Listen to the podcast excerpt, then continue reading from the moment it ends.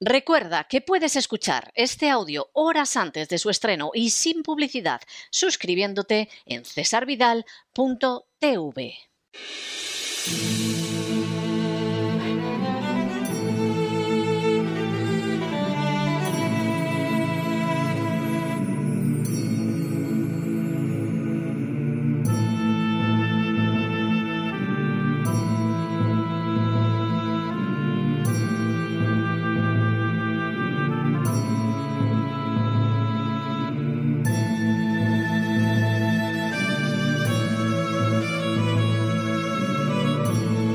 La voz con César Vidal, desde el exilio.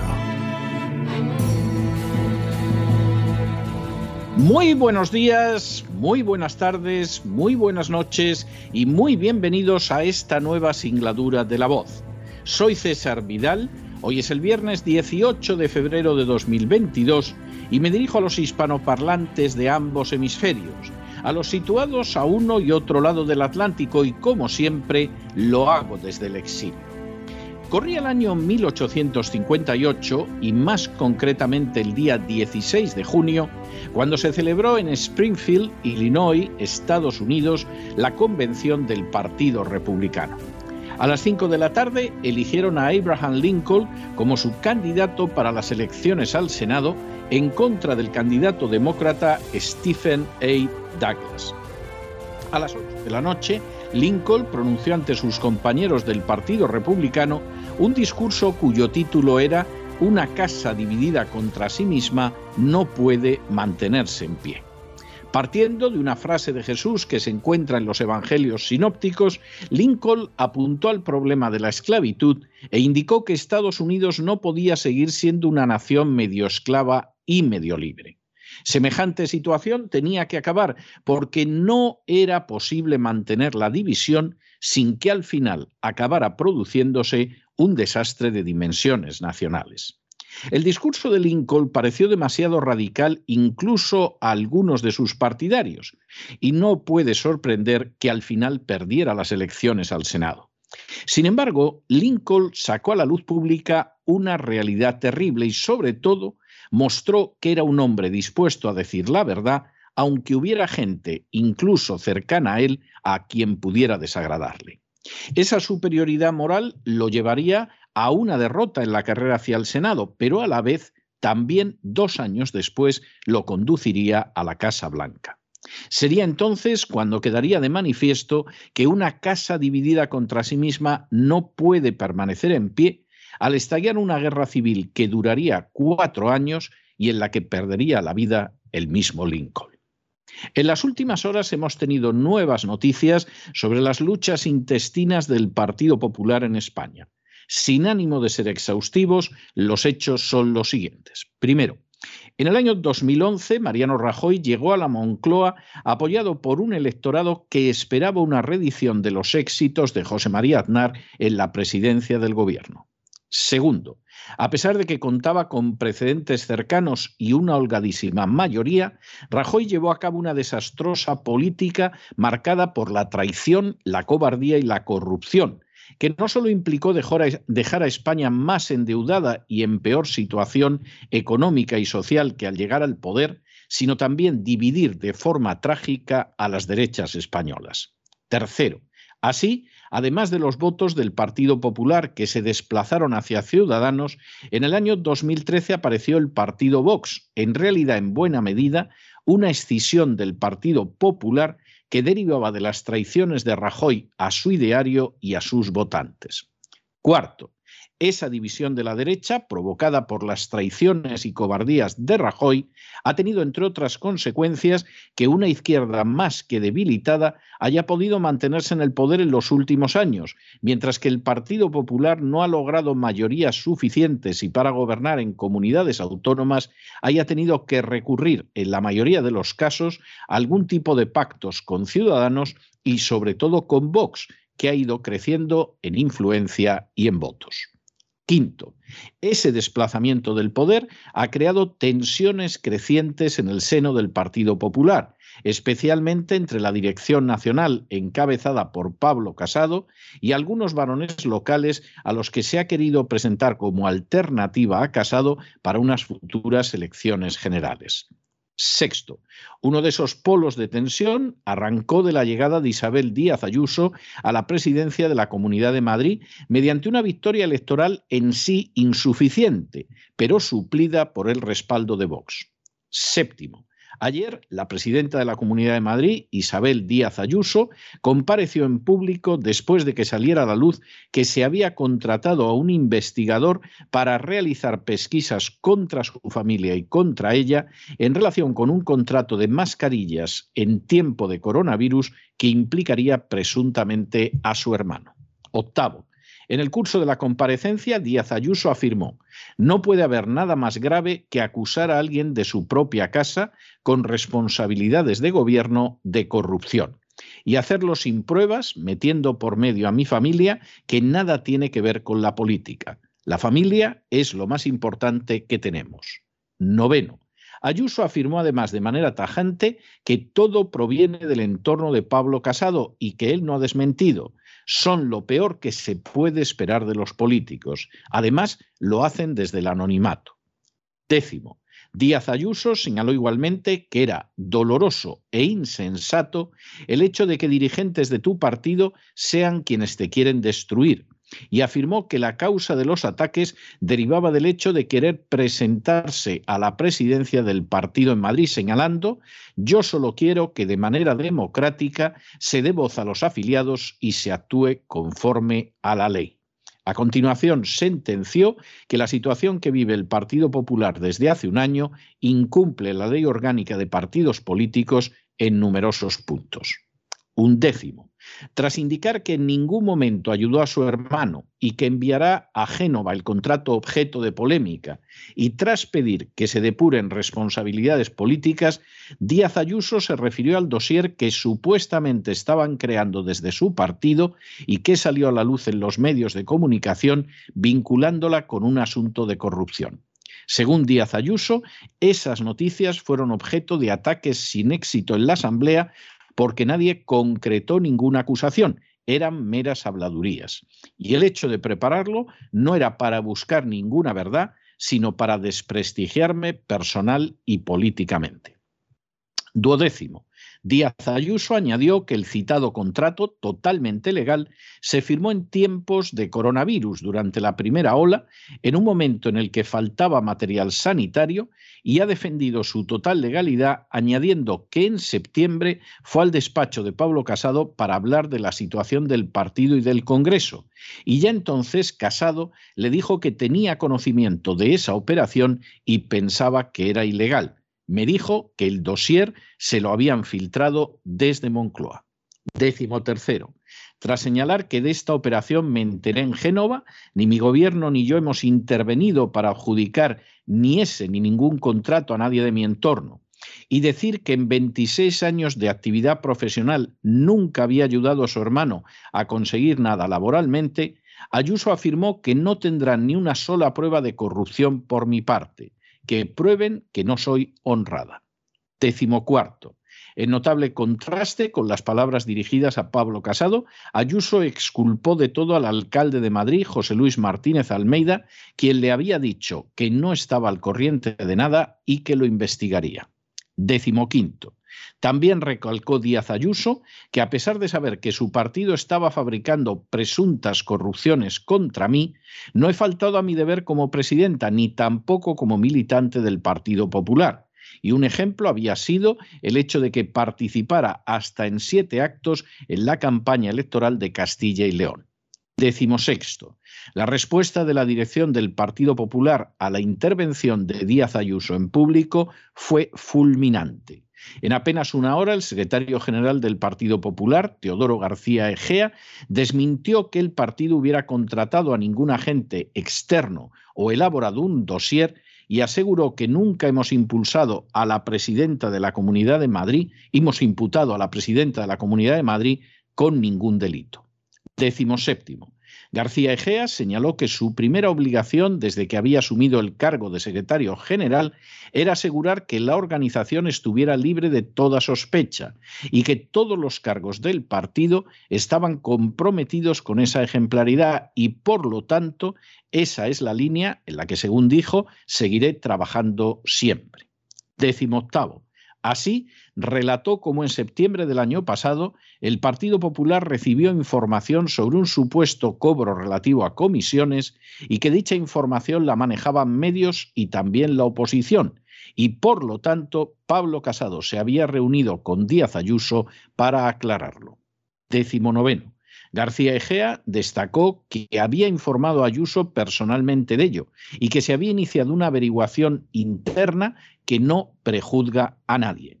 La presidenta madrileña había sido emplazada a remitir más información, pero, según dijo García Egea, ha sido en vano, ya que no han vuelto a tener más información al respecto, salvo ataques y la rueda de prensa de hoy. Vigésimo. García Egea desmintió el supuesto espionaje y aseguró que el Partido Popular no ha contactado con ningún agente externo ni tampoco se ha elaborado ningún dossier sobre Ayuso porque aseguró que si fuera así, quien lo hubiera hecho sería cesado por mí automáticamente, al tiempo que subrayaba que nunca hemos imputado a la presidenta de la Comunidad de Madrid con ningún delito. Vigésimo primero. García Egea indicó que en aras de la honradez y transparencia que el Partido Popular debe a sus militantes y votantes, se actuaba de esa manera porque todos tienen el deber de lealtad y rectitud, lo que, según dijo, no exime a Ayuso a pesar de tener un buen resultado electoral. Es lo que le hemos pedido, nada más. Vigésimo segundo. García Egea deploró las acusaciones formuladas por Díaz Ayuso, afirmando que son casi delictivas, porque lo único que hemos hecho ha sido apoyarla en sus momentos de mayor soledad cuando nadie creía en ella. Vigésimo tercero. García Egea recordó que Pablo Casado había apoyado a Ayuso a lo largo de 17 años, confiándole puestos de gran responsabilidad, y yo mismo la apoyé, por lo que recalcó que son los afiliados a elegir la presidencia del Partido Popular de Madrid, pero nunca se puede presionar para adelantar un Congreso ya fijado por la Dirección Nacional. Vigésimo cuarto. Igualmente, García Egea señaló que los servicios jurídicos ya están estudiando las actuaciones que puedan proceder y que abrirán un expediente informativo para culminar las averiguaciones que se han venido llevando a cabo. Vigésimo quinto. García Egea aseguró también que no toleraré una acusación más sobre mi honorabilidad. Nunca pude imaginar que se atacara la dirección de un partido que le ha dado todo. Vigésimo sexto. La reacción de la dirección del Partido Popular ante las acusaciones de Díaz Ayuso provocó el apoyo de Feijó y de la secretaria de Cayetana Álvarez de Toledo a Díaz Ayuso. Pero los diputados del Partido Popular en el Congreso, de manera mayoritaria, se alinearon al lado de Pablo Casado frente a lo que denominaron deslealtades y ambiciones personales de Isabel Díaz Ayuso. Vigésimo séptimo. Entre ese apoyo cerrado a Casado se ha encontrado el del diputado gallego Jaime de Olano, uno de los vicesecretarios de Pablo Casado, el de Pablo Montesino, responsable de comunicación del Partido Popular y miembro de la Guardia de Corps Gay de Casado, el de la portavoz del Grupo Popular, El de Ana Beltrán, responsable de organización del Partido Popular, el del madrileño Antonio González Terol, vicesecretario de Política Autonómica, el de Víctor Píriz, diputado popular por Badajoz, el de Luis Santamaría, portavoz de Justicia del Partido Popular, el del jienense Juan Diego Requena o el del diputado vallisoletano José Ángel Alonso. Vigésimo octavo. Entre las reacciones al escándalo de Ayuso, tras mantener una conversación con el alcalde de Madrid, José Luis Martínez Almeida, se encuentra el hecho de que Ángel Carromero, otro de los miembros de la Guardia de Corps gay de Pablo Casado, presentara su dimisión con efecto inmediato. Vigésimo noveno. La razón de la dimisión han sido las acusaciones volcadas sobre Ángel Carromero en el sentido de que era quien se había encargado de espiar a Ayuso y a su familia. Trigésimo. En paralelo, 7NN publicó el testimonio de Julio Gutiérrez, un detective al que habrían encargado espiar a Ayuso. Según Gutiérrez, vinieron de una empresa del Partido Popular. Vigésimo primero. Julio Gutiérrez aseguró que a las personas vinculadas al Partido Popular que contactaron con él les había dicho que el trabajo que le querían encargar era ilegal. Trigésimo segundo. En las últimas horas ha surgido la noticia de que la dirección del Partido Popular podría haber encargado el espionaje de Díaz Ayuso y de su familia no a una agencia de detectives, sino a dos. Trigésimo tercero, hace pocas horas, Casado ha señalado que en la información que le llegó sobre la supuesta corrupción de Isabel Díaz Ayuso figuraban datos bancarios y fiscales, es decir, podría tratarse de la enésima utilización de la agencia tributaria con bastardos fines políticos. Que el Partido Popular, el principal partido de la derecha española a día de hoy, está sumido en una profunda crisis que lo inhabilita para ganar unas elecciones frente a la izquierda, admite poca discusión. La razón fundamental de esa crisis se halla en la etapa de gobierno de Mariano Rajoy, que traicionó gravemente a los electores el programa electoral del Partido Popular y a España que cooptó en el partido no a los mejores, sino a los más sumisos, y que además provocó una división de la derecha que impide obtener victorias contundentes frente a las fuerzas de izquierdas. En virtud de aquella dañina y perversa gestión de Rajoy, el Partido Popular no puede aspirar ya a las mayorías de antaño, sino que solo tiene como alternativa o bien pactar con Vox o bien llegar a un gobierno de gran coalición con el Partido Socialista, siendo en la actualidad su dirección mucho más partidaria de esa segunda salida que de la primera. En paralelo, y también desde la época de Rajoy, el Partido Popular ha asumido con verdadero entusiasmo la agenda globalista, con declaraciones encendidas al respecto, derivadas de antiguos ministros como Margallo o señales inequívocas de Pablo Casado y la actual cúpula dirigente. Pensar que el Partido Popular se resistiría a la transformación de España en un protectorado de la agenda globalista es simplemente cerrar los ojos ante la realidad, porque la respalda e impulsa de una manera incansable y febril. En medio de ese panorama desolador, Isabel Díaz Ayuso presentaba algunos cambios estimulantes, aunque sin duda insuficientes. A diferencia del Partido Popular de Madrid, que generalmente ha surgido en cuanto a sus dirigentes de unas clases altas, Isabel Díaz Ayuso procede de una familia humilde de clase media-baja. A diferencia del Partido Popular Nacional, totalmente enemigo de acuerdos con Vox, Isabel Díaz Ayuso supo negociar con este grupo de manera tan ventajosa que logró que no entraran en el gobierno de la Comunidad de Madrid y además bloqueó iniciativas suyas en materia educativa y de ideología de género.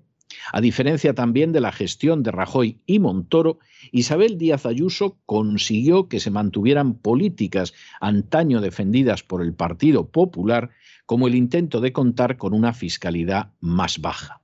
En términos generales, Isabel Díaz Ayuso no ha sido ni de lejos un valladar, una protección, una trinchera contra la expansión de la agenda globalista. Y tampoco ha significado un regreso total a la mejor política del Partido Popular de finales del siglo XX. Sin embargo, a pesar de todo esto, con muchos de lo mejor con lo que ahora cuenta el Partido Popular y una de las pocas bazas para obtener triunfos electorales, siquiera en la Comunidad de Madrid. Precisamente sobre la base de ese panorama, resulta más que llamativo el proceso para liquidar esa alternativa que podríamos reconstruir en varias fases. Primero, el gobierno socialcomunista comunica a Casado que Isabel Díaz Ayuso podría estar incursa en una causa de corrupción relacionada con su hermano. Seguramente esa comunicación fue vendida como un favor entre amigos que desean en los dos casos el triunfo de la agenda globalista y la exclusión de la política nacional de una fuerza como Vox. Esa información, siquiera en parte, única y exclusivamente podía proceder de la agencia tributaria controlada por el gobierno social comunista. Segundo, Pablo Casado comunica a Díaz Ayuso lo que sucede e incluso le indica presuntamente la fuente de su información. Es posible que estuviera avisándola y que solo deseara saber la verdad, pero lo cierto es que el aviso provocó unos resquemores más que lógicos en Isabel Díaz Ayuso. Tercero, viene en un deseo de aclarar lo sucedido, o porque la situación podía ser aprovechada por un sector del Partido Popular para intentar liquidar a Díaz Ayuso, se procedió presuntamente a la contratación de detectives para investigar a Díaz Ayuso y a su familia. En esa maniobra habría tenido presuntamente un papel destacado Ángel Carromero, uno de los miembros de la Guardia de Corps gay de Pablo Casado. Cuarto, Ayuso no sabe manejar la situación y decide realizar unas declaraciones públicas que sin duda son valientes, pero que causan un daño extraordinario a la actual dirección del Partido Popular sin que quede de manifiesto en qué benefician a Isabel Díaz Ayuso. Quinto, la dirección del Partido Popular se ve obligada a reaccionar e insiste en que todo es falso y a la vez anuncia que inicia un expediente contra Ayuso. Sexto, con notables excepciones, como la de Feijó, el Partido Popular cierra filas en torno a Isabel eh, en torno a Pablo Casado, algo más que previsible, por otra parte, para quien conozca ese partido. Séptimo, las furcias mediáticas se dividen a la hora de apoyar a una u otra parte en el conflicto, todo, eso sí, de acuerdo a sus intereses económicos y publicitarios. Y octavo, la derecha da una imagen de mayor fragmentación en medio de rumores de que Isabel Díaz Ayuso podría ser expulsada e incluso formar un nuevo partido que todavía dividiría más a la derecha y haría todavía más difícil desplazar del poder al Partido Socialista. Se mire como se mire, se culpe a quien se culpe y se sueñe con lo que se sueñe, la realidad es que de todas estas maniobras, desencadenadas al parecer por una información que el gobierno le habría entregado a Pablo Casado, emerge una derecha aún más débil, aún más enfrentada y aún más dividida. Una derecha que no puede aspirar a gobernar solo con los votos de Vox, por mucho que este partido se vea beneficiado de esta crisis. Una derecha que cada vez se diferencia menos de la izquierda en su afán por sumarse a la agenda globalista. Una derecha que aún se dividirá más si Díaz Ayuso crea su propio partido. Y una derecha que muy, muy, muy difícilmente podrá desalojar a la izquierda del poder a pesar de lo pésimamente que está gobernando.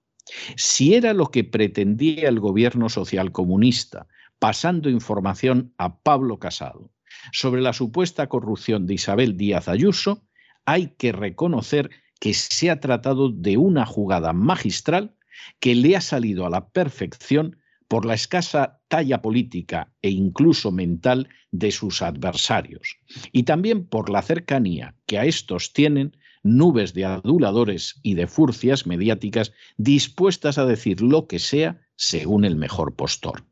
Pero quizá lo que ha acontecido no podía ser de otra manera. Rajoy dividió esa derecha con sus traiciones y esa derecha ha seguido dividiéndose sin parar desde hace más de una década, constituyendo el episodio de Díaz Ayuso solo el penúltimo incidente. Y es que, como Lincoln señaló, inspirándose en la luminosa enseñanza de Jesús, una casa dividida contra sí misma no puede mantenerse en pie. Y eso es lo que sucede con la derecha española gracias a Mariano Rajoy, a sus acólitos y a sus sucesores. Pero no se dejen llevar por el desánimo o la frustración y es que a pesar de que los poderosos muchas veces parecen gigantes, es solo porque se les contempla de rodillas y ya va siendo hora de ponerse en pie. Mientras tanto, en el tiempo que han necesitado ustedes para escuchar este editorial, la deuda pública española ha aumentado en cerca de 7 millones de euros, con contratos más que oscuros de las distintas administraciones y con entregas masivas de dinero a las furcias mediáticas que en las últimas horas solo están pensando a quién tienen que apoyar en esta pelea de gallos. Muy buenos días, muy buenas tardes, muy buenas noches. Les ha hablado César Vidal desde el exilio. Que Dios los bendiga.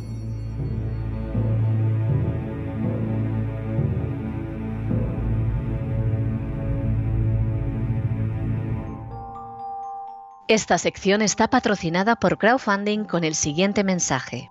Nuestro Señor Jesucristo, el único Dios verdadero, es misericordioso y nuestro Salvador.